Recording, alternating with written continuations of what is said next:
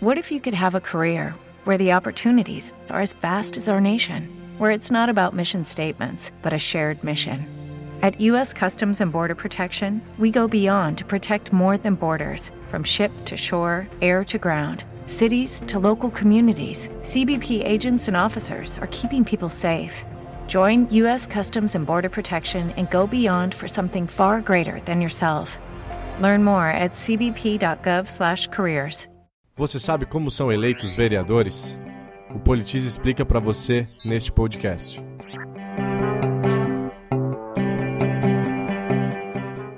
O sistema que é usado para eleger os vereadores se chama proporcional, pois as vagas são distribuídas proporcionalmente entre os partidos e ou coligações.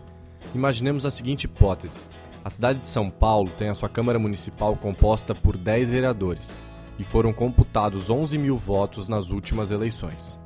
Desses 11 mil votos, mil deles foram votos brancos e nulos.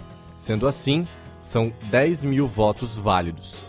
Como já citado, a Câmara de São Paulo é composta por 10 vereadores, então significa dizer que há 10 cadeiras disponíveis.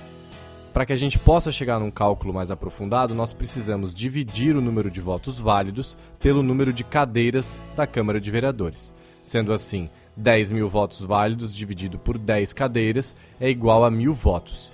Mil votos representa o número mínimo de votos que um partido ou coligação deve fazer para eleger um vereador nessa cidade.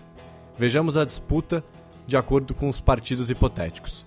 O partido A fez mil votos, então ele tem direito a uma cadeira.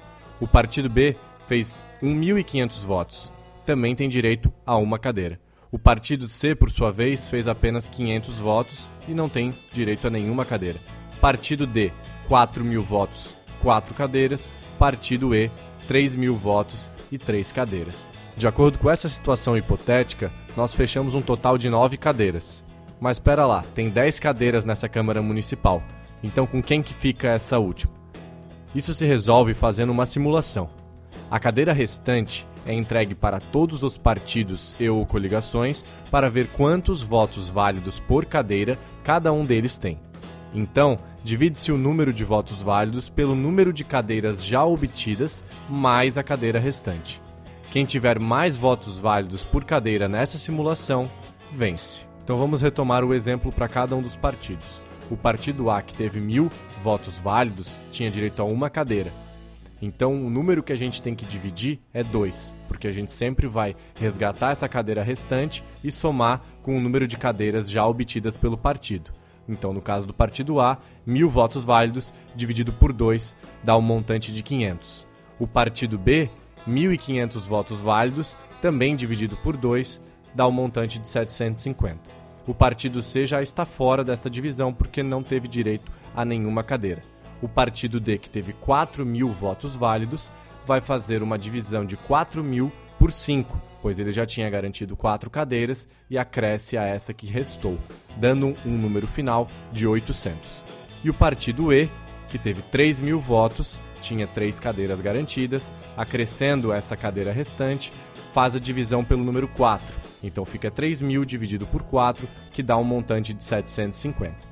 Então, como vocês puderam ver, foi o partido D o vencedor dessa disputa. Portanto, ao invés de ter quatro cadeiras, ele terá direito a colocar cinco vereadores nessa eleição. Dentro do partido, as cadeiras são distribuídas pela ordem do mais votado para o menos votado.